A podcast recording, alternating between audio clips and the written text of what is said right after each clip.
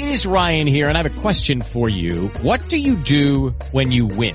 Like, are you a fist pumper? a woohooer, a hand clapper, a high fiver. I kind of like the high five, but if you want to hone in on those winning moves, check out Chumba Casino. At ChumbaCasino.com, choose from hundreds of social casino style games for your chance to redeem serious cash prizes. There are new game releases weekly, plus free daily bonuses. So don't wait. Start having the most fun ever at ChumbaCasino.com. No purchase necessary. BGW. Void were prohibited by law. See terms and conditions. 18 plus. Hello, it is Ryan, and we could all use an extra bright spot in our day, couldn't we? Just to make up for things like sitting in traffic, doing the dishes, counting your steps, you know, all the mundane stuff. That is why I'm such a big fan of Chumba Casino. Chumba Casino has all your favorite social casino style games that you can play for free anytime, anywhere with daily bonuses. That should brighten your day a little.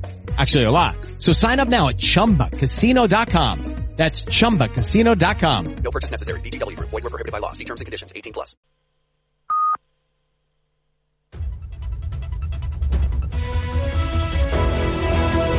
Son las 6 de la tarde, las 5 en Canarias.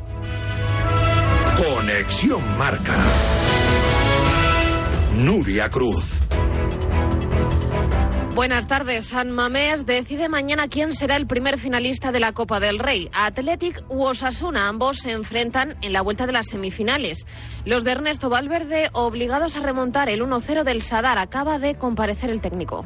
Ya no hay más. Este partido es definitivo y tenemos que ir a intentar ganarlo desde el inicio y tenemos que remontar. Tenemos una desventaja. Luego, pues bueno, hay que jugar con todo. Con el ambiente, con el corazón, con la cabeza. Supongo que ellos estarán pensando lo mismo. Eh, hay mucho en juego. A favor de los Leones, la historia, 24 copas en 39 finales. De alcanzar esta, sería la tercera final en las cuatro últimas ediciones. No creo que eso sea ahora mismo una ventaja, porque al final la ilusión que tienes por jugar una final es lo que te impulsa a ello. O sea, Osasuna tiene esa gran oportunidad de llegar a una final igual que nosotros. Las semifinales que hemos jugado antes ya no cuentan, esas están en el archivo. Lo que nos interesa es esta que es la que nos va a dar, nos puede dar una posibilidad de, de, de ganar un título, de poder ganar un título, igual que ellos. Eh, se aferran a esa ilusión. Luego lo otro, el saber manejarte en situaciones en las que tienes igual un poco más de estrés, cuando tienes alguna expulsión, cuando tienes un gol en contra, para no, eh, para no perder la cabeza. Ander Herrera es duda, se probará en el entrenamiento de esta tarde. Nos asuna a las siete y cuarto, rueda de prensa de Yago Barrasate. El Barça pide la dimisión de Javier Tebas tras la información publicada en el diario La Vanguardia, en la que se asegura que el presidente de la Liga aportó una prueba falsa a la Fiscalía para incriminar al Barça en el caso Negreira. El club azulgrana ha emitido un comunicado mostrando su profundo enfado, indignación y hartazgo piden a Tebas que dé explicaciones y aseguran que éste intenta condenarlos ante la opinión pública. Piden por dignidad y respeto a la presidencia de la Liga que Tebas presente su dimisión. La Liga, por su parte, ha enviado un burofax al director de la vanguardia para que rectifiquen dicha información. Aseguran que el titular es absolutamente falso y calumnioso, ya que ni la Liga ni Javier Tebas han aportado ninguna prueba falsa. En lo deportivo, el Barça descansa hoy, mañana vuelta al trabajo y rueda de prensa de Xavi previa al clásico de Copa ante el Madrid. El técnico está pendiente de los lesionados, Pedri, Dembélé, Christensen y Frenkie de Jong. Este último tiene una mínima posibilidad de reaparecer. Los otros tres están descartados. Los culés defienden el 0-1 de la ida. En el Real Madrid, Rudiger no ha entrenado con el grupo, pero estará disponible para visitar el Camp Nou, al igual que Mariano. La única baja, por tanto, será la de Mendy. Ancelotti recupera a Nacho tras cumplir sanción. Al igual que en la ida, no habrá comida de directivas. Antes de la Copa tenemos Liga. Se completa la jornada 27 con el Valencia Rayo a las 9. Ambos equipos con urgencias. Los Che en descenso. Los madrileños llevan seis partidos sin vencer. Convocatoria de Baraja sin Lato y Paulista, pero con Marcos André. Una jornada que deja dos destituciones en los banquillos. Pacheta y Diego Martínez no continuarán al frente del Valladolid y Español respectivamente. A falta de 11 jornadas para el final de la temporada, ya se ha igualado el récord registrado en el curso 2016-2017 con 11 entrenadores destituidos. En Barcelona ya se ha despedido Diego Martínez. Si estoy aquí es para reconocer con naturalidad mi responsabilidad, agradecer a todo el mundo el trabajo realizado y afrontar con total naturalidad, me refiero también a las emociones, ¿no? Porque cuando las cosas duelen mucho, que nos duelen, es que te importa mucho esto. Y hemos venido con la intención de hacer algo a medio o largo plazo, finalmente no ha podido ser, porque el, el fútbol y la vida es así, a veces las cosas no salen. A falta de hacerse oficial, Luis García se- será su sustituto. El acuerdo está totalmente cerrado con el exjugador eh, Perico que dirigía al RSC Internacional de Tercera Federación. En segunda también tenemos hoy fútbol. Se completa la jornada 34 a las 9 Albacete Las Palmas. Y en ciclismo, Ethan Heiter ha ganado la primera etapa de la Vuelta al País Vasco y es el primer líder de la general. Y ahora vamos con la información de la Liga Plenitud Asobal. Ayer se cerró la jornada número 22 con el Puente Genil 33, Aneitasuna 32 y el Vidasoairun 41, Ciudad de Logroño 29. Estamos en una época de cambio, de tomar decisiones con las que entre todos ayudemos al cuidado del planeta mediante la energía y Plenitud lidera ese cambio. Generando energía renovable, suministrando a todos sus hogares electricidad 100% verde y ayudando también a particulares y empresas a producir su propia energía con la instalación de paneles solares. Visita plenitude.es para descubrir mucho más. Es todo por el momento. Más información en radiomarca.com, nuestra app, redes sociales y en las principales plataformas.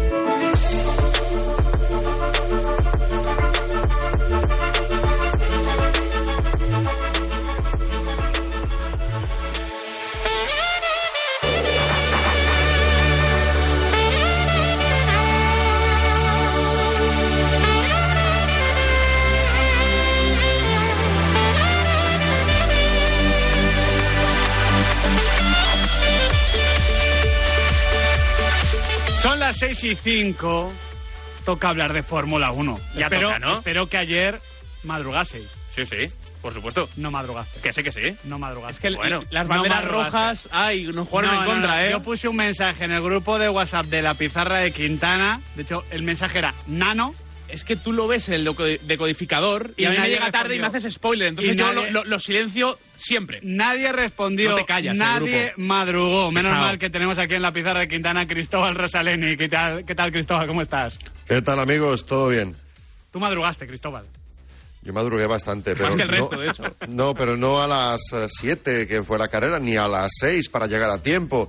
No, yo hice la Fórmula 2 antes, hice la Fórmula 3 antes, así que me levanté a las 12, a las 12 de la noche. Claro, eh, a eso llamarle madrugar. eh, Bueno, ¿Y, claro, y a qué hora te acostaste relativo. para levantarte a las 12? Pues, pues me acosté a las diez y media. O sea que no, no, no fue... Una siesta tarde, sí. digamos. Sí. Bueno, Cristóbal. eh, otro tercer puesto para Fernando Alonso, ya hablando en serio, en otro circuito, teóricamente un circuito donde además con esas rectas largas Aston Martin podía sufrir por los problemas de... Bueno, problemas no, quizás la diferencia de velocidad, en este caso negativa para, para Aston Martin en contraposición con otras grandes escuderías. De nuevo sacamos lecturas positivas, ¿verdad? muy positivas. No, no puede ser de otro modo, ¿no? Hizo un carrerón, eh, estuvo en su sitio. El, el Aston Martin va bien en clasificación, va bien en carrera, en un circuito tan diferente a los anteriores como este de Albert Park. Y además, pues salvó el punto de partido, ¿no? Pues se podría decir que fue eh, la resalida cuando faltaban dos para el final, después de una bandera roja, eh, un momento muy, muy, muy crítico, muy trágico prácticamente, muy tenso y que acabó con Fernando haciendo un trompo de 360 grados por recibir el toque por parte de Carlos Sainz. Eso también lo salvó, lo salvó gracias a, a la normativa, que como hubo bandera roja inmediatamente después, pues se restableció la clasificación y con esta y con el coche que pudo rodar y pudo terminar la carrera, pues eh, ganó el podio. Ahora te pregunto por estos detalles, pero antes vamos a escuchar cómo definió Fernando Alonso la carrera de ayer. Pero incluso Verstappen no está tan Sí, lejos. ¿no? La verdad es que creo que es la, la crono que más cerca nos hemos quedado, solamente cuatro décimas, y hasta, hasta el último intento estábamos incluso más cerca. Así que, bueno, en general, quizás la mejor de las tres cronos que hemos hecho en cuanto a prestaciones, y, y bueno, que no lloviese era el mayor peligro hoy, ¿no? Eh, ahora que tenemos un coche rápido no queríamos alguna sorpresa o alguna lotería, así que, bueno, poner los dos coches ahí entre los seis primeros. eh, Este evidentemente no es el corte porque este es el previo a, a los entrenamientos. Lo definía Fernando Alonso como una montaña rusa de, de emociones, decía en el día de ayer. Montaña rusa también por lo accidentado de, de la carrera. Vamos punto por punto. Eh, Cristóbal, la primera bandera roja, eh, ¿te pareció lógica? ¿Te pareció normal? Primera bandera roja me pareció un pelín exagerada. Yo creo que con un safety car se hubiese podido solucionar, dado que las eh, barreras Tech Pro estaban enteras, estaban desplazadas pero no rotas. Con lo cual, bueno, yo creo que, que podría haberse solucionado con un, con un safety. Además, eh, poca sensibilidad deportiva por parte de dirección de carrera, que en ese momento pues ya eh, habían pasado varios coches por boxes y, bueno, evidentemente no es el primer criterio eh, para, para dirección de carrera en este momento, que, que- que evidentemente tiene que volcarse en la seguridad, la prioridad, pero, pero bueno, mm, es que tampoco yo creo que lo justificaba, ¿no? Pero bueno, también es verdad que desde aquí y un día después se juzga mucho más rápido. No, no, no quiero ser, de momento, de momento en esta intervención, no Vale. quiero ser antifía. Imagino que. Tiempo tendrás. Claro, estoy, estoy- estoy con la segunda pregunta. Con la segunda, vamos a con la segunda pregunta. ¿La segunda bandera roja? Bueno, la segunda bandera roja yo la apoyo. Eh, Fernando Alonso no, pero yo sí. Eh, y, y Fernando, si no hubiera tenido el problema que tuvo, probablemente también la hubiese apoyado. Y digo y, y lo justifico. Eh, por, por un lado, mm, no optar por bandera roja hubiera sido terminar la carrera así, detrás del safety car. Con lo cual, pues eh, el, el criterio de, de emoción y de, en fin, de aprovechar el tiempo para que los aficionados disfruten, nos lo hubiésemos cargado. Y por otro lado, es que no había ningún motivo por el cual no debería reiniciarse la carrera de salida parada, como fue. Con, con lo cual, en ese sentido, porque recordemos, eh, si no se reinicia o reanuda con salida parada es porque se considera que hay algún elemento de Sí. seguridad, pues yo que sé, que llueva mucho, que, que la pista no esté en óptimas condiciones por, algún, por alguna causa. No fue el caso. Y, y luego, ya si es que nos tenemos que poner la venda antes que la pedrada, pues no puede ser. Eh, que, que va a haber tensión, claro, pero estamos hablando de los pilotos más capaces del mundo para soportar la tensión a dos vueltas del final. Entonces entiendo que donde tú eres especialmente crítico es con la sanción a, a Carlos. por supuesto, por supuesto. No, Me ha gustado la risa para introducirlo, ¿eh? Sí, no, no, no puedo evitarlo, no puedo evitarlo porque es que además vimos una de las caras que menos me gusta de, de- de dirección de carrera y de los comisarios. Y es la de me he equivocado y persevero en el error, porque después de mucho insistir, de, de- de pedirlo por activa y por pasiva, Carlos consiguió que le escucharan a posteriori, eh, porque la sanción fue inmediata prácticamente antes de la, de la resalida, aunque ya fue neutralizada, digamos, para terminar la carrera, ya le habían impuesto los cinco segundos, sin ningún tipo de consideración que sí tuvieron, por ejemplo, con Pierre Gasly y Esteban Ocon, que en la misma resalida también generaron un problema, eh, para mí, más fácilmente, digamos, de más fácil de juzgar y más en contra de Ocon, en este caso, que, que de, de lo que se podía ser con Carlos en esa primera curva, y sali- salieron sin penalización los, los Alpine. ¿Por qué los, los Alpine sin penalización y Carlos con penalización? Pues os lo digo muy sencillamente, porque ya habían impuesto la penalización y aunque luego se hizo escuchar Carlos de un, de- por- por- porque lo, insistió muchísimo. Desde el principio. Di- es- desde el principio, por la radio, eh, luego hablando con sus, con, con sus jefes de equipo, con Laurent Mequis, con, que es el director deportivo de Ferrari, con todo el mundo para que, para que le escuchasen, porque ¿Qué- no qué- tenía sentido. ¿Qué aducía eh, Carlos? Quiero decir, porque, a ver, nosotros no, no, no dominamos lo suficiente, lo que vemos es que eh, invade, digamos, la trazada de, de Fernando, ocupa ese espacio, es verdad que tampoco tiene mucho margen para corregir Carlos, Mm. o sea, un error evidentemente es... Fernando habla, para disculpar también a Carlos Sainz, de que eh, neumáticos fríos, Sí, justo, incidente claro. de primera Claro. vuelta, es muy complicado. Eh, es un poquito lo que se suele llamar incidente de carrera. Es un incidente de carrera a todas luces y os digo por qué especialmente.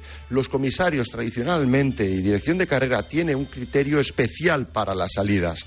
Saben que es un momento en el que no solo cuenta lo que hace el piloto, sino lo que tiene alrededor y las circunstancias especialísimas y e imposibles de, de- de prever e imposibles de valorar como son a qué temperatura va a llegar el neumático en el momento que le metes el pie al freno. Es que eso no se puede saber.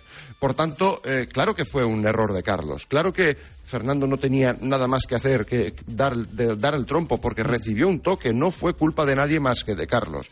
Pero aún así, eso no es sancionable. No había mala fe. No fue desproporcionada la frenada. No fue algo que digas, madre mía, ¿dónde iba este hombre? No. Fue una cuestión de centímetros. Entonces, ¿cómo puedes penalizar eso? No, no, no es coherente con la actuación de los comisarios en los últimos, no digo en el último año, digo en los últimos diez años, con lo cual no se sostenía. Y además, además de ser, eh, vamos a pensar que la penalización hay que ponerla. ¿Por qué? Porque sí, porque se empeñan, porque, porque dicen, es que vamos a ser especialmente críticos en, la- en las resalidas, porque si no la gente hace cualquier cosa y es un momento muy tenso. Entonces, de acuerdo, hacemos resalidas paradas, pero muy limpias. De acuerdo, hay sanción. Pero entonces la sanción tiene que ser proporcionada. Y no fue proporcionada, porque cinco segundos ahí suponía perder un cuarto puesto y no tener ni un solo punto, irse al final de la clasificación, lo cual es de todo menos justo. A quien más injusto le pareció todo esto es al propio Carlos Sainz, que hablaba así, no lo, no lo hemos querido traducir para que notéis eh, cómo se le quiebra la voz al piloto madrileño en la radio inmediatamente después de acabar la carrera.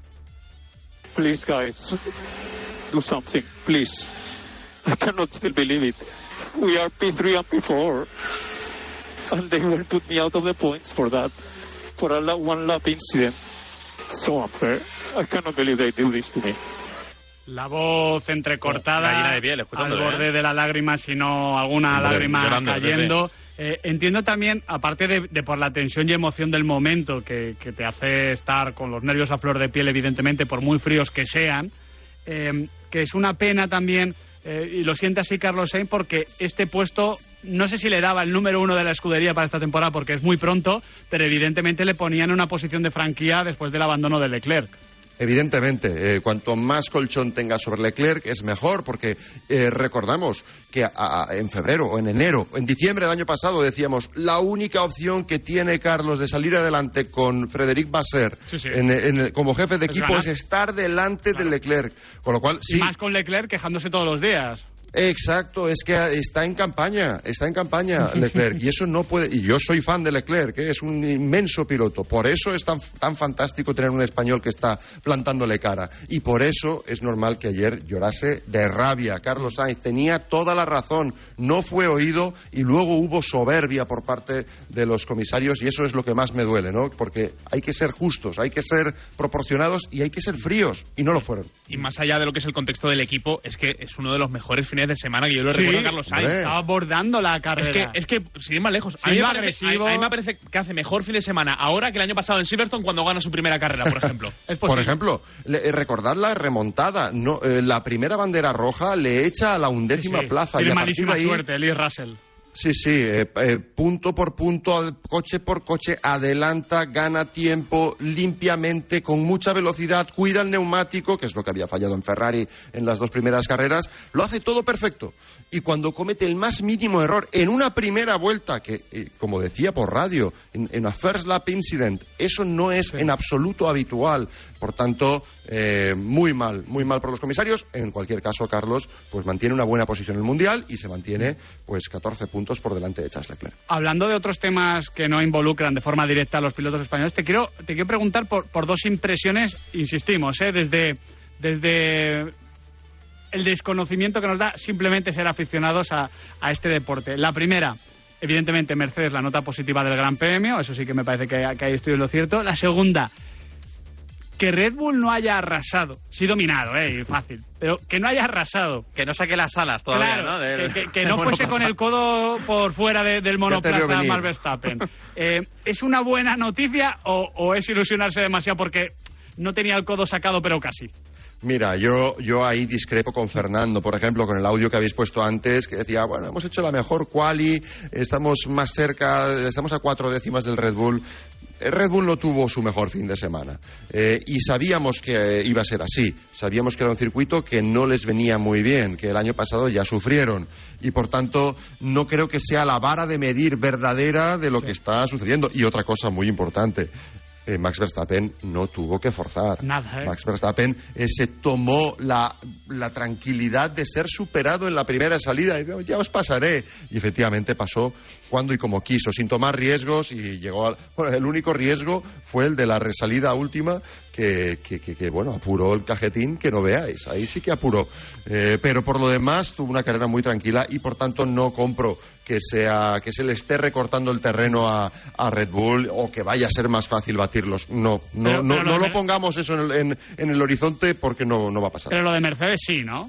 Lo de Mercedes sí, y eso, eso es para mí es fantástico como aficionado, eh, porque vamos a tener a un Ferrari que está superando sus problemas, al menos momentáneamente, al menos en un circuito con poca degradación como el de ayer, eh, que está más adelante, que está muy cerca de Aston Martin, y tenemos a un Mercedes que, de hecho, estuvo por delante de Aston Martin. Con lo cual, imaginaos la pelea por el tercer escalón del podio en cada carrera, lo que puede ser con tres equipos, seis coches, seis pilotazos además, jugándosela mm, carrera a carrera. Lo divertido que estaría la cosa es si Red Bull... Hmm. Sí, ¿no? Si le, si- Sí, si no le corre pusiesen 50 kilos de extra, por ejemplo. 50 kilos. Se corriese con tres Me ruedas, ¿no? Me subo encima, ¿eh? Como, como estos eh, Jim Bros Compro. que se ponen en el gimnasio a hacer una flexión y tienen a un tío encima. Pues me voy a poner así encima del Red Bull. Cristóbal, yo te quiero preguntar por lo que dijo Mike Crack después de la carrera. El jefe de Aston Martin señaló un circuito y una fecha en concreto, Mónaco, 28 de mayo. ¿Licencia para soñar con ese circuito? Sí, absolutamente. Eh, un Fernando con una motivación absoluta como tiene ahora, con eh, la, la- calidad que sabemos que tiene y además el historial y el palmarés que tiene en Mónaco, junto con un coche tan eficiente como el Aston Martin y eh, con, eh, con el, con el problema de la velocidad punta completamente descartado en esa pista, pues claro que podemos soñar, debemos soñar. Ahí, ahí podemos encontrarnos eh, con el, el fin de semana más bonito de los últimos años en la Fórmula 1. Esperemos que allí llegue la 34 o quinta, porque Sí. claro, hay gran premio 36 por, el camino, ¿eh? aunque para Bakú todavía quedan unas cuantas semanas, así que esperemos que recuperes horas de sueño. Cristóbal, muchísimas gracias, amigo. A vosotros. Y a la vuelta cerramos la jornada número 27, ¿eh? porque queda un partido. ¿Y qué partido Partidazo, esta ¿eh? noche a las 9 en Mestalla?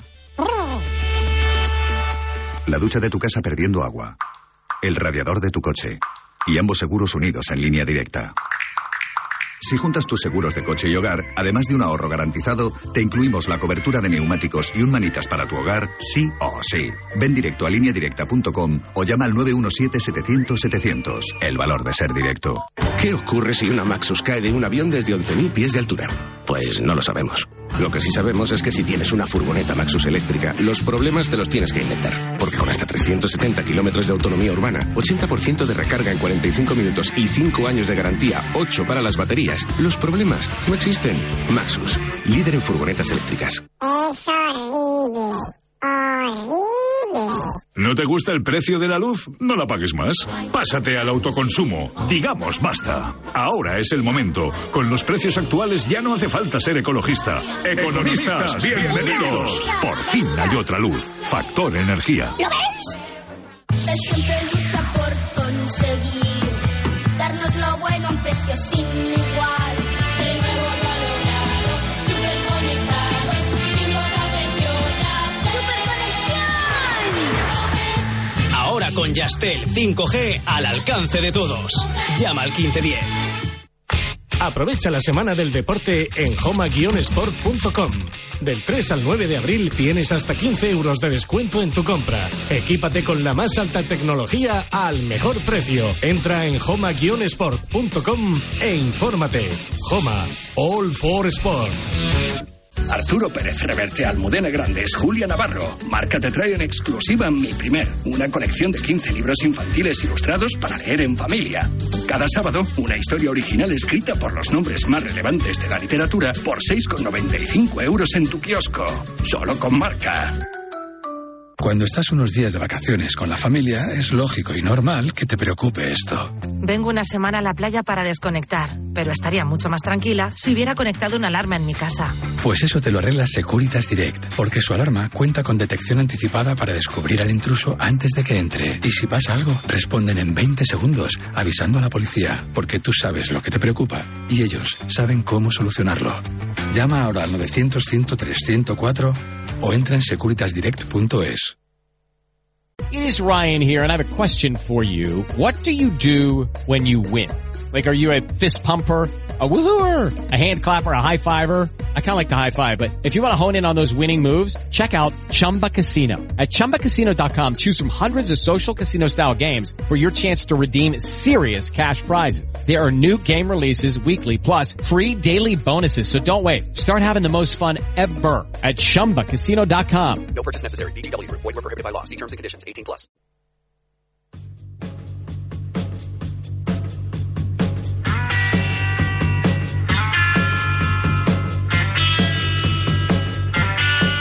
la noche, Mestalla, Valencia, Rayo Vallecano, Javi Lázaro, Pablo Villa, ¿cómo llegan ambos equipos? Saludos muy buenas. Pues eh, es verdad que después de ver los resultados de este último fin de semana, el Valencia mira el partido de hoy, voy a decir que casi con algo de optimismo, pero claro, eso no te asegura absolutamente nada y viendo la temporada del Valencia, desde luego hasta que no está todo absolutamente ganado y sumado, pues prácticamente no se puede contar con ello. Y es que además llega un equipo que está todavía peleando por Europa, así que el Valencia no se fía ¿eh? con el Rayo Vallecano. Vamos a ver si hay muchos cambios o pocos después de este parón y después de recuperar muchos futbolistas, porque Valencia se planta en el partido de hoy prácticamente sin bajas. Podríamos hablar de Chaume Domenech, pero prácticamente ya casi ni se considera como tal. Por ello, las dudas llegan arriba. Vamos a ver, por el Cavani todo apunta que vuelve ya para la titularidad. No lo hizo en el Wanda Metropolitano. Eh, aparentemente con Lino y con Kluivert escoltándole. Y las dudas vienen en el centro del campo. Si a, a volver a repetir en este caso Baraja la figura de Nico González junto con Hugo Guillamón. A partir de ahí, el tercero en discordia, bien podría ser Andrea Almeida, bien podría ser Yunus Musa. Por lo demás, se espera una muy buena respuesta de Mestalla sabiendo lo que se juega el equipo y a partir de ahí vamos a ver también cómo llega el Rayo Vallecano, un equipo que no es que se le dé especialmente bien al Valencia, pero bueno, cuéntanos un poquito la última hora, Pablo Villa, ¿cómo llega este rayito de Iraola? Pues el Rayo Lázaro llega en el peor momento de la temporada, al menos en cuanto a resultados frente al Girona. En el último partido antes del parón sumaron su sexta jornada sin conocer eh, la victoria y buscarán esta noche en eh, Mestalla poner fin a esa dinámica. El estadio de Mestalla. No es un escenario que se le dé para nada bien al eh, conjunto franjirrojo que solo ha ganado en una ocasión a lo largo de toda su historia, pero que esta temporada sí que ha dado un evidente paso adelante lejos de Vallecas, sumando 16 puntos, entre ellos dos victorias importantes en la, la Cerámica o el Sánchez Pizjuán, además de puntuar también en el Camp Nou o el Civitas eh, Metropolitano. Todos disponibles para esta noche para Andón Iraola, incluidos los cinco internacionales que han pasado el parón lejos de Vallecas. Y en cuanto al once, todos lo recitamos ya prácticamente de carrerilla, con Dimitrievski en la portería, Bayú y Fran García los laterales, Leyen y Catena pareja de centrales, Óscar Valentini y Comesaña en el doble pivote, Isi y Álvaro en las bandas, mientras que Trejo apunta a enganchar por detrás de la principal novedad, Raúl de Tomás, que ha pasado todo el parón en eh, Vallecas y que puede ser esta noche la gran referencia para Andón Iraola. Gusta que las enfermerías se vayan vaciando, que estén todos disponibles, que pueda volver Cavani, RDT, los once de lujo de ambos entrenadores. Con todo esto, ¿cómo crees que va a ser el partido, Adrián?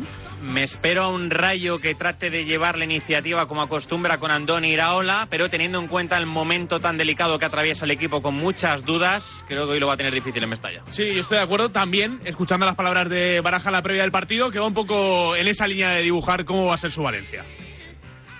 Cuando tú asumes mm, la realidad o tus verdades, creo que siempre estás más cerca de poder encontrar los caminos para poder salir de o mejorar la, la situación, cambiar el panorama. Estamos ahí y tenemos que vivi- convivir con eso, convivir con esa, con esa realidad, no solamente nosotros, sino también nuestros aficionados. Los equipos que mejor sepan manejar este tipo de situaciones y estén preparados para la dificultad, la tensión que vamos a vivir en esta fase final de- del campeonato, eh, son los equipos que creo que tienen más posibilidades de salir de ahí, ¿no?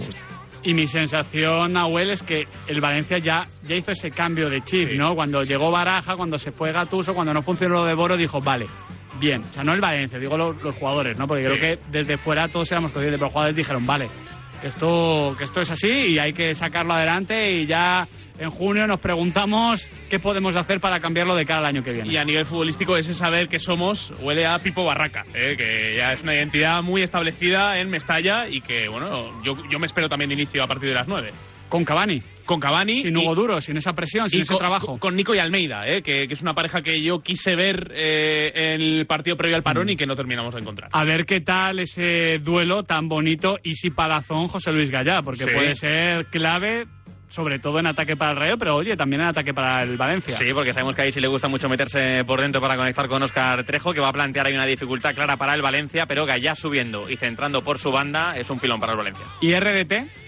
Hay ganas de verlo. Ojalá sea la noche. Ojalá sea la noche después de muchos goles anulados, por El fuera penalti de juego, por llegar tarde. El Rayo no llega en la mejor dinámica, pero evidentemente tiene las cosas claras. El Valencia necesita ganar. Hoy lunes a las 9 de la noche, partidazo aquí en Marcador.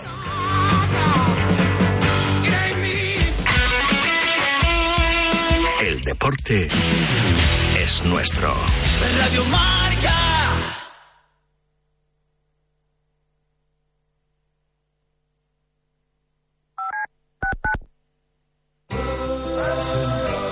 Lo que ocurre lo escuchas en marcador con Pablo Me va a Parra. venir a la cabeza el nombre de Diego López. Hola Diego, ¿cómo estás? Muy buenas tardes. Por favor, que buenas nos dejen tener esa comunicación con Juan Carlos Ferrero, que ahora creo que sí. Hola Juan Carlos, ¿qué tal? Muy buenas.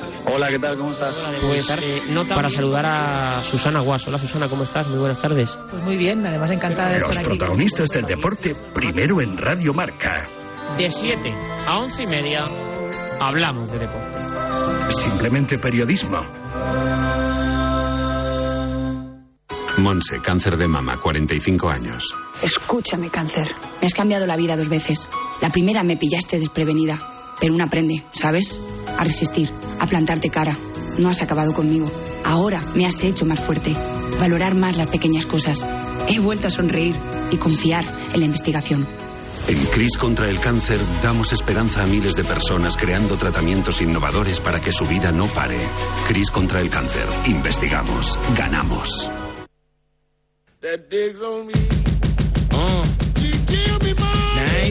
Llega Marca Padel a Radio Marca, un nuevo programa temático para los amantes del pádel.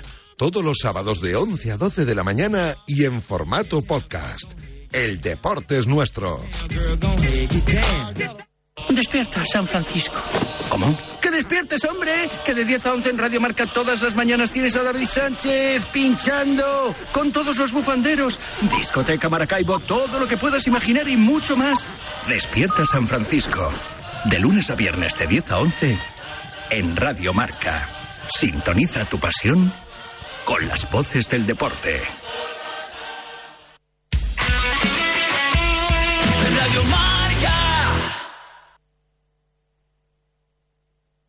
With the Lucky Land slots, you can get lucky just about anywhere. This is your captain speaking. Uh, we've got clear runway and the weather's fine, but we're just going to circle up here a while and uh, get lucky. No, no, nothing like that. It's just these cash prizes add up quick. So I suggest you sit back, keep your tray table upright, and start getting lucky. Play for free at LuckyLandSlots.com. Are you feeling lucky? No purchase necessary. Void where prohibited by law. 18 plus terms and conditions apply. See website for details.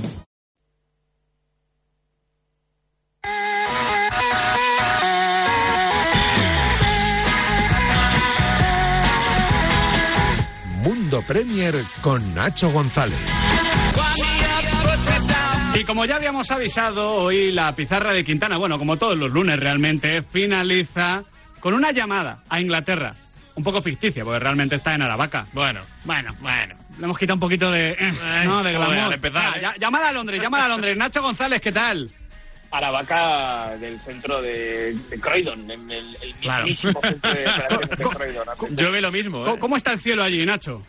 Bueno, ahora mismo está soleado, pero ya sabes cómo es esto aquí en Bueno, no. En cualquier momento puede cambiar. Eh, estamos mintiendo mal. Haber dicho gris lo vendíamos bien, Nacho. En cualquier momento cambia, ya sabes. Eso es lo que tiene el, el clima inglés. Bueno, Nacho, a ver. Más 8 del Arsenal con un partido más. Empiezo como siempre. Canónica sección Mundo Premier. ¿Va a ganar el equipo de Arteta la Premier al equipo de Pep Guardiola? Sí, hombre, que sí, yo creo que sí. Eh, es que es, es que es una... es Me- una me pone- jornada- ya le cansa la Sí, pregunta, me ¿eh? pone tono de, "Eres un pesado". Claro, pero porque es que lo que queréis es, es buscarme hasta el día que el Manchester City... Vamos a ver, el Manchester City, el punto en el que está, creo que va a fallar poquísimo. De hecho, más allá del partido del Arsenal, empiezo a pensar que puede fallar una vez más. Hmm. No mucho más.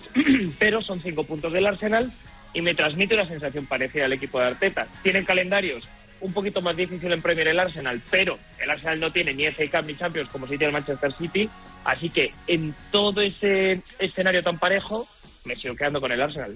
Enseguida hablamos de la victoria del City, de el jugadorazo de la jornada, que para Nacho González es un futbolista del Arsenal de Mikel Arteta, pero antes vamos a arrancar con la noticia de- del fin de semana realmente en el fútbol europeo.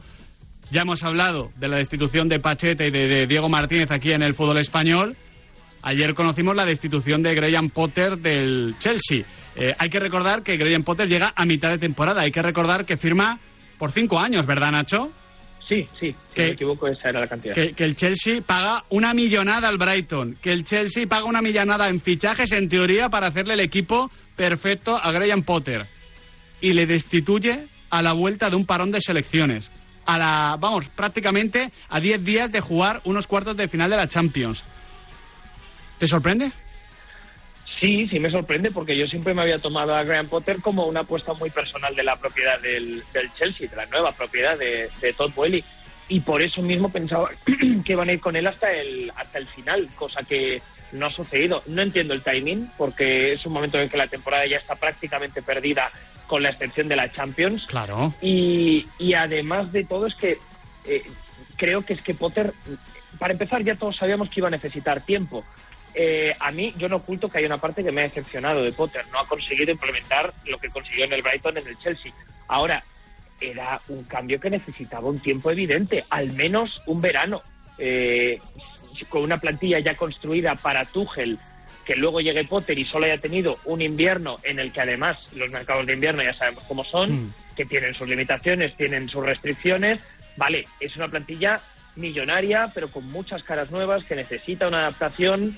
Yo entiendo que en el Chelsea las urgencias son notas respecto al Brighton y los resultados deportivos son muy malos, pero no acabo de entender muy bien quien de verdad yo culpo de toda esta deriva, que es la dirección deportiva, que Hmm. ha ido de un lado a otro sin dejarnos muy claro, ahora que está Potter fuera, qué es lo que quiere, porque un proyecto a largo plazo necesita esa paciencia que a Potter no le han dado. El amigo Todd Boehly parece un poquito impulsivo ¿eh? en sus decisiones. ¿Tú crees? Se cargó a Tuchel ¿Tú crees? a los seis partidos que llevaba en la presidencia. Ahora hace lo propio con Graham Potter, que se venía rumoreando desde hace tiempo, pero tras un parón de selecciones, Claro, es que- es una decisión extraña. Pero fíjate, lo de Potter lo entiendo mucho menos que lo de Tuchel, porque al final siempre pasa de lo que no estás convencido, lo que no es tuyo, tú quieres implantar tu sello, quieres hacer tu propio proyecto a Mm. tu supuesta imagen y semejanza de tus gustos futbolísticos o de los de eh, las personas de las que te fías. Mm. Claro, en este caso estamos hablando de, de una persona que, que quizás no entiende, eh, o sin el quizás, eh, yo qué sé, los tiempos del fútbol, Sí, los, sí, sí, los códigos no escritos del fútbol, y aunque es cierto, Nahuel, que lo de que en, la- Inglaterra, en la Premier League, se da tiempo a los eh, entrenadores, a los managers, ya es cosa del pasado. Esto, esto desde que no hay propietarios ingleses, la cultura evidentemente futbolística de- del fútbol inglés ha cambiado en muchas cosas y esta es una prueba evidente. Más allá de esto, es que me parece un disparate por lo que dice Nacho. Si a peor no podía ir, dale tiempo, invierte y oye, si luego la próxima temporada, en los 10 primeros partidos, la cosa no funciona, te lo cargas. Ahí lo puedo mínimamente entender. Pero ahora mismo, sin tener encima sustituto, Hmm. Es que encima el Chelsea tradicionalmente con Abramovich había sido un, un equipo muy volcánico, muy de, de pegar bandazos. es muy complicado el vestuario del Chelsea, eso es cierto. No, no, Sí. pero, pero eh, es que Pero este Abramovich, vestuario es nuevo. Abramovich nunca se había cargado a dos técnicos la misma temporada. Eh, esto es un récord que ha batido la nueva propiedad y que llama mucho la atención. A mí me duele porque yo creo que podemos empatizar todos con el camino de Potter, de ese técnico que eh, lo dejó todo para irse a entrenar a un equipo de cuarta división sueca, que él eh, mismo confesaba en rueda de prensa, dice, es que ese equipo había echado cinco técnicos en cinco temporadas y yo dejé toda mi vida para marcharme ahí. Y 19 años más tarde llego a entrenar al Chelsea a, a la Champions y la gente se cree que, que lo he hecho por pura casualidad. De hecho, el propio Graham Potter hace no demasiadas semanas pedía un poquito de paciencia comparando su caso con el caso del actual entrenador líder de la Premier League. Vamos a escucharle. Estábamos hablando con el staff antes del partido del documental del Arsenal. Arteta, tras dos años de técnico, estuvo a punto de ser despedido. La gente le quería fuera. Todo era un desastre y ahora la historia obviamente ha cambiado un poco. Así es este trabajo, sin no mirar la situación de Jürgen. No ha obtenido buenos resultados últimamente y la gente le quiere fuera. Esa es la naturaleza del fútbol. Obviamente yo todavía no he hecho lo suficiente por este club, todavía para que la gente tenga demasiada paciencia conmigo. No han tenido esa paciencia, desde luego, Nacho, y al final el proyecto del Chelsea, mm, bueno, mm, es que no sé cómo, cómo afrontarlo de cara a lo que está por venir en la eliminatoria contra el Real Madrid, que al final es lo que nos toca más de cerca. Lo más importante también para el propio Chelsea, porque en la Premier es que están perdidos en zona media y no van a llegar ya a, zona europea, a zona Champions, ni te cuento. Eh, ¿cómo, ¿Cómo crees que cambia la eliminatoria? Entiendo que en muchos sentidos, ¿no? Sí, a ver, yo creo que este cambio también está motivado porque al Chelsea, en cierto modo, le han entrado las prisas al ver cómo está el mercado de entrenadores. Nagelsmann está sin club ahora mismo, aunque tendrían que pagar por su llegada. Luis Enrique está por ahí. eh, Pochettino está libre. Entonces, de cara a la eliminatoria contra el Real Madrid también me planteo estos nombres de cara a que pueda haber un giro rápido. Pero ahora mismo es una, es una incógnita. Yo pensaba que con Potter este ritmo pesado de los partidos del Chelsea podría incluso sentarle mal al, al Real Madrid. Si contamos con que no va a haber mucho cambio hasta que entre un nuevo entrenador, yo creo que se van a encontrar con el mismo equipo en cuanto a mucha posesión, no demasiada verticalidad, problemas de cara al gol. Hombre, el Madrid es favorito, el Madrid es favorito, pero aún así es un Chelsea que creo que puede hacer que los par- el partido, la ida y la vuelta, sean de unas revoluciones más bajas de lo que le interesa al Real Madrid. Hoy la portada del Daily Express habla de un claro paso atrás en el Chelsea, haciendo un juego de palabras, dice It's all gone to pot, eh, lo que vendría a ser se ha ido todo al garete, ¿no? Y Mm. habla también de esa lista de posibles sustitutos, citan a Marco Silva, el técnico del Fulham, a Julian Nagelsmann y eh, a- también al propio Mauricio Pochettino, pero el que está de momento, Miguel Quintana, es otro español más. Exactamente. De momento, el séptimo entrenador español en la Premier League. Si ya con seis había récord, con siete ni os cuento. Ha hablado este mediodía Bruno Saltor, quien en su día se pasara por aquí, por la pizarra de Quintana. Yo creo que en ningún momento pensó no. en entrenar al Chelsea. Mm, Cómo ha cambiado la vida, Como ¿eh? interino. Vamos a ver para cuántos partidos, pero seguro que hace. Es que le- cuando le entrevistamos hace 10 meses. Sí, ¿Nueve? Sí, sí. Todavía estaba en el Brighton Sí. como ayudante de Potter. Y ahora está dirigiendo de forma interina, sí, pero dirigiendo al Chelsea, al equipo que más pasta ha gastado en el mercado de verano y también de invierno. Vamos a escuchar al bueno de Bruno Saltor. Como lo veo yo es que tengo que ser el mejor profesional posible y guiar a los jugadores para hacer un buen partido contra el Liverpool de la mejor manera. Son siete de momento. Ojo que no sean ocho, ¿eh? Porque se han cargado también a Brendan Rodgers este fin de semana y el Sí. que más suena es Rafa Benítez. Bueno, eh, amigos ingleses, necesitamos entrenadores españoles en la liga, ¿no? Porque, ah, no sé. ¿Nos dejan alguno? Si acaso, mira, ¿sabes lo que podríamos hacer, Nacho? Os enviamos entrenadores españoles y nos traéis futbolistas ingleses. Por Venga. ejemplo, Bukayo Saka. Sí. Mira, Jude Bellingham, que ni siquiera juega en la Premier League. No, no, no os preocupéis. ¿Quién más? Rashford. Venga. Marcus Rashford. Reece James. Sí, hombre, un, un- Venga, sí, hombre, venga. sí, un, un Jojo Shelby, Por alguna cosa. no, para, no, para que ver, de verdad, ya tenemos para a Nahuel Miranda. sepáis- Jojo Shelby, el amigo de Potter. Para que de verdad sepáis a lo que sabe un fish and chips, os vamos a llevar a un, un Jojo Shelby de la vida a dar pases largos y a, poner tibias de sombrero por, por España. Pues veremos qué sucede con Bruno Saltor. Estamos muy pendientes, evidentemente, de la última hora del Chelsea. Para empezar, porque es uno de los grandes clubes ahora mismo en el presente del fútbol europeo. Para continuar, porque no deja de ser un club que ha hecho una inversión muy potente y que tiene que ver cómo cuidarla, cómo protegerla. Y para finalizar, insistimos, porque nada, en 10 días se está enfrentando al Real Madrid en el Santiago Bernabéu. Dicho esto, vamos a analizar ahora lo que ha sido lo más destacado de la jornada en la Premier League, comenzando por el partidazo de la jornada que Nacho no podía ser de otra manera. Tú lo has elegido, es el City Liverpool.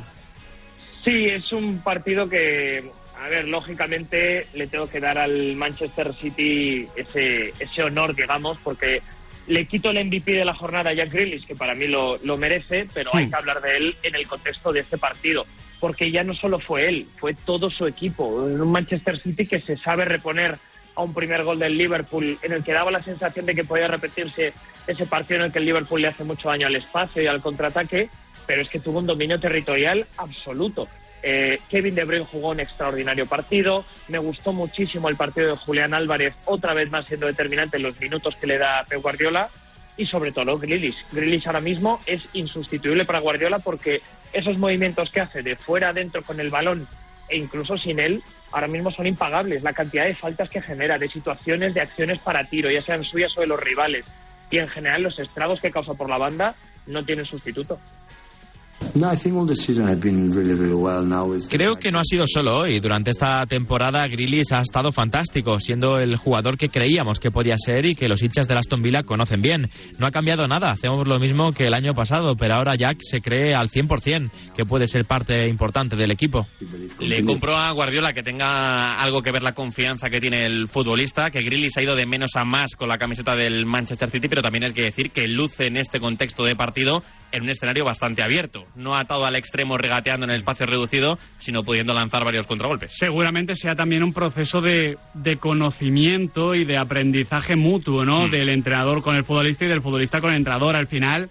Porque hay que dar tiempo en el fútbol, porque la evolución natural, lógica, intuitiva, hace que mismamente la segunda temporada de un gran futbolista con un gran entrenador sea mejor que la primera, en términos generales. Luego, evidentemente, que hay excepciones. Hay futbolistas que se saltan la regla, algunos para bien, otros para mal. Pero lo normal es esto. No, no, y al final yo no le compro a Guardiola que el City no haya cambiado. Es que al final pasamos una plantilla sin nueve a una plantilla que el día que no está Erling Haaland está Julián Álvarez. De hecho, lo de Julián Álvarez es muy interesante, eh, Nacho, porque creo que hablamos poco de él, simple y llanamente, porque ha llegado prácticamente a la vez que Erling Braut Haaland. Si Haaland, por lo que sea, decide otro destino o decide quedarse en el Borussia Dortmund, Julián Álvarez sería el punta de este Manchester City y te diré más, Nacho, sería un punta a la altura del Manchester City, no por debajo. Y incluso tengo que deciros que yo viendo jugar a Julián Álvarez con y sin Haaland, me creo que en el futuro Guardiola se lo acaba inventando como una especie de interior muy alto en el campo o, o cercano Hmm. al delantero, casi como un segundo delantero, porque veo que su evolución es muy natural a la hora de acompañar a un punta y no necesariamente ser la referencia ofensiva. Ayer mismamente, o el partido contra el Liverpool, vimos a Julián que tiene esa presencia en el área, pero por ejemplo hay un gol, el de Gundogan, que es él quien sale para ser el apoyo de sus compañeros, que luego entra en el área después de haber asocia- haberse asociado muy bien para ser el quien ejecuta un disparo que rechaza la defensa y que acaba marcando Gundogan. Pero cada vez que lo veo, no Mm. solo por lo determinante y por lo trabajador que es, que se deja a pie en el campo, es que lo veo muy complementario con un 9 más puro. al final estamos hablando de un futbolista que ya fue clave en una Copa del Mundo. Quiero decir, es que Julián Álvarez suena, suena igual todavía joven promesa que lo es, evidentemente, pero es que ya en una Copa del Mundo, evidentemente subrogado, digamos, al talento de, de Leo Messi, pero en una Copa del Mundo ha sido fundamental su entrada, su participación, sus goles. Para Luis de la Fuente, de Best. Julián Álvarez. Es verdad, es verdad. Eh, Dicho yo- esto, a pesar, de tener, Luis a pesar de tener a Haaland por delante, un poco. cuidado con las cifras de Julián Álvarez en el Manchester City. 17 tantos generados en 34 partidos. ¿Sabes Un gol cada dos encuentros. ¿Dónde ¿eh? me hubiese gustado verle mucho? Además, me parecía un fichaje propio del club. A ver. A ver, a ver. Juega- Juegan de rojo y blanco, ¿no? Claro, claro. Lo sabía, lo Hombre, sabía, lo Atlético sabía. de Madrid. El partidazo que le había sacado Michel, el Girona, ¿eh? A ver, saque al Rubin, Almería. A, a ver qué tal Ramírez. Deportivo ¿eh? Lugo, cuidado. A ver ¿eh? qué tal Ramírez en el Sporting de Sí, Gijón. sí, sí. No, pero ya hablando en serio, o sea, el Atlético de Madrid que siempre ha mirado bastante a este tipo Sí. de perfil, ¿no? Ángel Correa, evidentemente, eh, en su momento Sergio El Kun Agüero, eh, Julián Álvarez es ese, ese tipo de futbolista que yo creo que Simeone aprovecharía de muchísimas formas y le haría mucho bien a Antoine Me parecería un match espectacular, pero bueno, de momento ese match se tiene que producir con Grealish, con Kevin De Bruyne, con Mahrez y por supuesto con Erling Braut Haaland. Eh, a puntito breve del Liverpool, Nacho está octavo a ocho puntos del cuarto y del tercero, Newcastle y Manchester United, de quien vamos a hablar ahora. A Champions ya no llega, ¿no?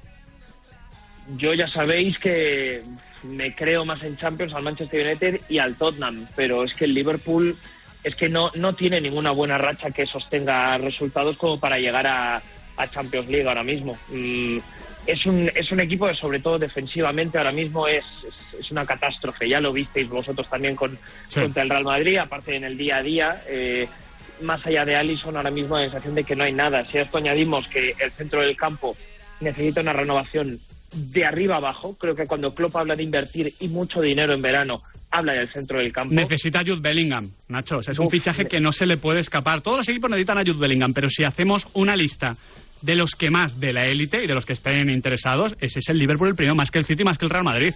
Yo es que creo que ahora mismo, eh, viendo cómo se mueve el mercado y lo- y los jugadores, los perfiles que, que el Liverpool necesita, el otro día no sé con quién lo hablaba, creo que necesita a un Bellingham y a un Bruno Guimaraes, algo por el estilo. Claro. Digo un, un Bruno Guimaraes por buscar uno del Sí. estilo. Fueron no a por sea Bruno Guimaraes. Claro. No, Pero- a Guimaraes no lo pero- muevas de ahí. Pero ya me entendéis que creo que son dos perfiles que necesitan Sí. ese centro del campo porque la vieja guardia mm, parece que ya no va para más. Las palabras de Klopp después del partido son preocupantes. Habla de que no tiene claro si contra 10 hubieran podido ganar el partido. Es que realmente se quedó muy cortito el Liverpool ante el Manchester City, que ahora mismo es uno de los equipos más en forma, si no el que más del fútbol europeo, porque al Napoli le cayó una Sí. contra el Milan, ¿eh? Sí, sí. Veremos. Buen repasito, ¿eh? Eh, Lo de ganar a tu próximo rival en la Champions, encima goleando, no lo veo. Hmm. No me gusta ese plan. yo no lo haría. Sin no gastes los goles. Sin Víctor Osimhen, ¿eh? Bueno, sin Víctor Osimhen. Pero vamos, que nos volvemos a Inglaterra, no nos desviamos para, para Italia, porque tenemos que hablar del equipazo de la jornada, que para Nacho González es el equipo de Bruno Guimaraes, el Newcastle, que ganó y bien ganado a su máximo rival ahora mismo, Nacho, el Manchester United. Sí, eh, para mí el mejor partido de la temporada del Newcastle y eso es mucho decir porque está siendo una temporada para ellos fantástica. Eh, sobre todo porque creo que deja muy claro lo que aquí llevamos mucho tiempo alabando de Eddie Howe y que echamos de menos en otros equipos, por poner un ejemplo del el Tottenham, que siempre le critico esto. Se sabe adaptar a muchas situaciones distintas. Es un equipo que si te tiene que ir a presionar arriba y morir por cada balón, lo hace. Si el partido pasa por, digamos, un valle de rendimiento o es un pelín más eh, pasivo, por decirlo de alguna manera, eh, también se sabe adaptar a ritmos más bajos. Por la derecha tiene un plan construido alrededor de Trippier. Por la izquierda el lateral es menos importante y San Maximán te mata en uno contra uno. Todos sus centrocampistas son muy llegadores y encima ahora además Alexander Isak que está jugando a nivel extraordinario. Entonces tiene tantas vías distintas para meterte mano en, en ataque y sobre todo tiene una defensa tan poderosa atrás, la mejor de la liga, que es un equipo que se puede adaptar a muchos contextos distintos. Y lo mismo, te destroza el Manchester United porque ganó 2-0 y pudieron ser 4, como te saca un 0-0 del Emirates porque se sabe meter atrás Hmm. y resiste contra el Arsenal. Oye, Nacho, una, una preguntita. Vamos a ponernos en que el Newcastle eh, juega la Champions del año que viene. Eso supone eh, un crecimiento brutal y yo diría que incluso inesperado por, por tan temprano. Eh, Absolutamente. Ganas mucha pasta, eh, atraes o puedes atraer a más futbolistas. Claro, hay que recordar que la planificación deportiva del Newcastle para tener tantísimo, pero tantísimo, pero tantísimo dinero ha sido muy coherente, muy tranquila. Nada que ver, por ejemplo, con la de Todd Bell y con el, con el Chelsea. Una, una planificación casi propia de, de otros tiempos, gastando dinero sí, pero en, en- en futbolistas muy concretos, sin hacer grandes dispendios más allá de, de la compra de, de Alexander Isaac. ¿Crees que podría cambiar su política deportiva eh, por entrar en Champions? Fíjate, a partir de un éxito, ¿no? De, de- de hacer buena esa propia política deportiva más eh, tranquila y conservadora, pero sabemos que muchas veces entras en Champions y te puedes volver loco. Sí, a ver, aquí tengamos en cuenta que eh, el fair play financiero de la Premier es mucho más flexible que en otras ligas. Son pero los padres. Sigue, sigue existiendo hasta el. eh, en el caso del Newcastle, a lo que voy, es que el Newcastle, cuando entra en la propiedad saudí, tenía cero activos que vender. No había ni un solo jugador por el que sacar dinero. Entonces, claro, ahí digamos que ha tenido alguna restricción más, que ha destacado muchas veces Eric en rueda de prensa a la hora de gastar. No estoy diciendo con esto que Newcastle no haya gastado, ¿eh? ni muchísimo menos, pero creo que ya, ya me entendé respecto a algunas comparativas en esta etapa del, del proyecto.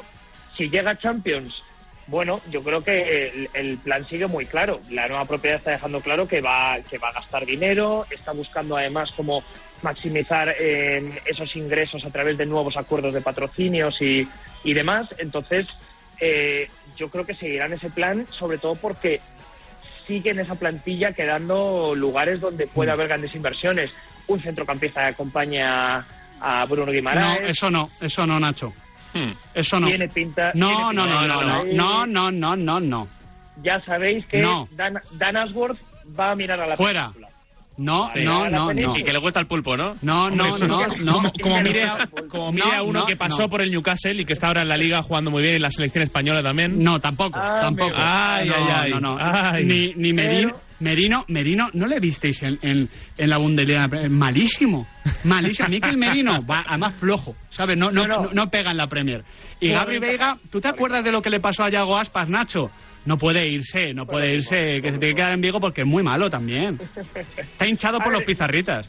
Lo que está claro es que el Dan Ashworth como, como director deportivo creo que se va a fijar en este tipo de talentos a la hora de salir al mercado para venderles Bueno. fútbol de Champions League. Hay que mire la Luego- Bundesliga. Eso, hay que quitarle el pasaporte y la parabólica eh, al amigo Dan y que se. a- a- al comandante Dan. ¿Cómo son los de la Premier, eh? Dan, Dan Ashworth. Muy bien, muy bien, me ha gustado, me ha gustado, me ha gustado, me ha gustado. Para que vuelvas, Dan. Y ya finalizamos Mundo Premier. Vaya bully, le estamos haciendo a Dan Ashworth y a, y a- y a Nacho González. Entre ya, ya le pediremos la Que él entrevista. lo sepa eh, desde, desde España. Nunca se enterará de que le ha caído esta desde la península. Eh, Eso espero porque yo creo que lo de Nahuel es denunciable. ¿eh? Sí, O sea, sí, sí. es denunciable. Eh, vamos con el jugadorazo de, de- de la jornada. Quien pudo llegar aquí al fútbol español se rumoreó al Real Madrid, fichó por el Arsenal y es curioso porque ayer te lo comentaba Nacho en el Dazón. lo de Gabriel Jesús, pudiendo darle la Premier League al Arsenal, viniendo del Manchester City, no en el fondo, pero sí en la forma, es un poquito lo de David Villa o lo de Luis Suárez con el Barça y el Atleti, ¿no? Sí, es que si ganan esta Premier League Gabriel Jesús y Alexander Zinchenko Claro. va a ser ese, ese gran golpe en el pecho de su carrera y, y no por, por un no por nada anti Manchester City, ¿eh? los dos salieron bien del Manchester City, no hay rencores entre ambos, pero sí a la hora de sentirse que han sido ellos quienes han, han dado ese salto competitivo de jugadores que llegan a un club que no pelea por nada y dicen, hey, os vamos a enseñar cómo es esto de pelear por una liga y ganarla. Qué importante Eh, es esto, ¿eh? Fichar claro, claro. gente que ya sepa cómo se gana. Y es que en el caso de Zinchenko siempre decimos que en los momentos donde quema el balón, Zinchenko parece que es cuando más disfruta, porque es uno de estos líderes con el balón. Y en el caso de Gabriel Jesús creo que la cosa va más por la elección en esta jornada, va más por el destacar en el caso del Arsenal la rotación que tiene. Ha descansado Bukayo Saka en el último partido y aún así consigue sacar una línea de tres con Trossard, con Martinelli y con Gabriel Jesús y que Gabriel Jesús haga un doblete provocando un penalti. Esto es lo que necesitaba el Arsenal y corrigió en el mercado de invierno con la llegada de Trossard y esto es lo que habla hasta qué punto están todos enchufados por Mikel Arteta porque Gabriel Jesús ha pasado una larga lesión y parece que ya vuelve a estar a ese nivel y es un jugador fundamental si quieren aguantar el pulso contra el Manchester City. A mí lo de Gabriel Jesús y Zinchenko me recuerda un poco a cuando a Mourinho no le cabían De Bruyne y Salah en el Chelsea. Eh, y al final acaban en el Liverpool y el Manchester City y ya la historia no la sabemos todos. Es verdad, Sí. es verdad. Diferente, Diferente, pero al final también me recuerda eh, el Inter. Es que creo que vas a hacer esa comparación de Mourinho. El Inter de Mourinho, el que gana la, la Champions League, es un equipo hecho de futbolistas que, que habían no fracasado, pero sí que les, se estaban yendo mal las cosas en, en- en sus eh, respectivos equipos que eran rivales a su vez de- del Inter en Europa. Samuel Eto'o sabemos cómo sale del Fútbol Club Ujú. Barcelona. Schneider eh, estaba en un momento terrorífico de la misma. Eh, Samuel no había funcionado mismamente también en el Real Madrid. Eh, muchos jugadores que estaban en un momento extraño, como Julio César, como Maicon. Milito. Como Milito, exactamente, y al final pues dieron lo mejor de sí y ganaron esa Champions League. Y es que al final hay mucho talento, lo que hay que encontrar eh, los momentos, el lugar y también las relaciones de futbolistas, que esto es lo que me parece más bonito, interesante y potente del Arsenal de Mikel Arteta. Veo un equipo muy coherente. Sí, sí, sí. La coherencia en la teoría es fácil siempre, uno más uno es dos antes de los partidos, luego en la práctica rara vez lo es. Pero Mikel Arteta con su trabajo, con su pizarra, seguramente también con su gestión de grupo, ha conseguido que, que este Arsenal suene bien, Es un equipo muy coherente, muy bien organizado, en el que Zinchenko actúa más allá del lateral izquierdo, porque eh, hace de organizador del juego en muchas situaciones, y Gabriel Jesús es un crack. Fuera del área es fantástico en los apoyos y en las conducciones, y dentro de ella, volvió a demostrar este fin de semana, que es una culebrilla, ¿eh? cómo se mueve y cómo aparece en zona de remate. Y tiene ahí al Arsenal ocho puntos Hmm. por encima. Iba a decir cinco, han faltado un par... Ocho puntos por encima con un partido más que el Manchester City a nueve jornadas de que acabe la Premier League y que vuelva a ver al Arsenal campeonando, ¿eh? Poca Uf. cosa, ¿eh? Sí, Poca sí. cosa. Muy bonita la temporada. Sería seguramente, junto a la del Napoli, la gran historia de la temporada en el fútbol europeo. Aunque hay que ver qué pasa en la Champions, que también puede haber sorpresas. Nacho González, con esto te despedimos. Espero que no te chives a Dan Ashworth, ¿eh? Nada, nada, no, no me chivo, pero para la próxima, la próxima semana me espero un cántico de Nahuel Miranda con Dan Ashworth. Me, me gusta, como sigáis insistiendo en Gabri Veiga. Como se chive, viene Dan Ashworth y se lleva a Gabri Vega, a Terrat, No, no, a no, no, no, no, no, no, no, porque ¿Te si no. imaginas ahora un cántico en Balaídos contra Dan Ashworth y Sí. despertado un monstruo? Sí, me lo imagino. Vamos a Me hago responsable. Junto a Nahuel Miranda y Adrián Blanco. Gracias, Nacho. Un abrazo, chicos. Nosotros con esto nos despedimos, ¿eh? No esperábamos hacer esta pizarra de Quintana acabando por, por- por- por arrancar una campaña ante Dan Ashworth. Bueno, somos gente... Tienes mucho dinero, pero Ah, aquí no. no nos vendemos. Nosotros. Bueno, sí. Bueno, claro. Hombre, si viene Dan Ashworth y nos Claro, ficha a nosotros... Si, si pone cinco pepos limpios encima, Radio Marca ni me veis, ¿eh? No cojo ni el ordenador. Me levanto y me voy. Aquí os quedáis. Pero bueno, de momento eso no va a pasar, así que estamos muy a gusto aquí, ¿eh? Nahuel Miranda. Pedimos coherencia, que los jugadores se queden. Nosotros... No, ah, veremos, ah, ¿eh? ah. Claro, la, la temporada que viene más y mejor, ¿no? Ya trajeados todo el día Ya veremos en el departamento de comunicación de Newcastle. En principio, mañana seguimos aquí, ¿eh? De 4 a 7. Gracias, Nahuel. Chao, chao. Adrián Blanco. Mañana más y mejor, chicos. Exactamente, porque no tenemos ofertas y porque en realidad estamos muy a gustos aquí en Radio Marca, la radio del deporte. Hay más soluciones que ganas de amar el conflicto.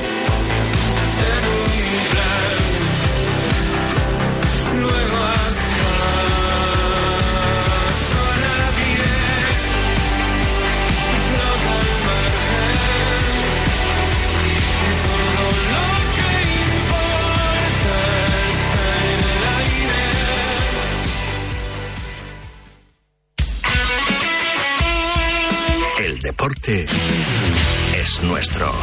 Radio Marca.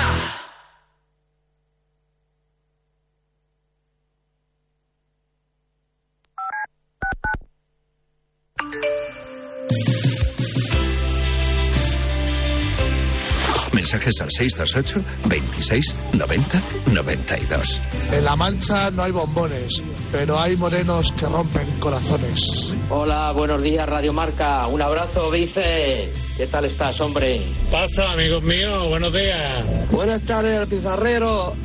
Esas máquinas. Yo me iría directico ahora mismo a Radio Marca a conoceros a todos, de, de- sobre todo a Tío Ortega, a Sánchez, a Yanela, a Carabajano, a Saut, a todos. Que sois unos cracks. A mí el cumplido más bonito que me, que me hicieron fue mi tía que me dijo que estaba guapísimo en la boda de mi prima, no sé qué, con un traje blanco.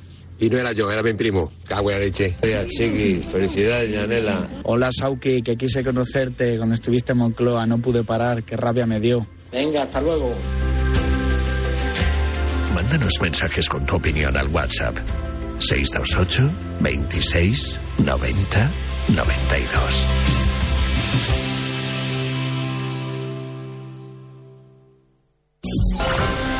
Los partidos en marcador europeo se analizan por el mejor quinteto cinco estrellas de la radio española.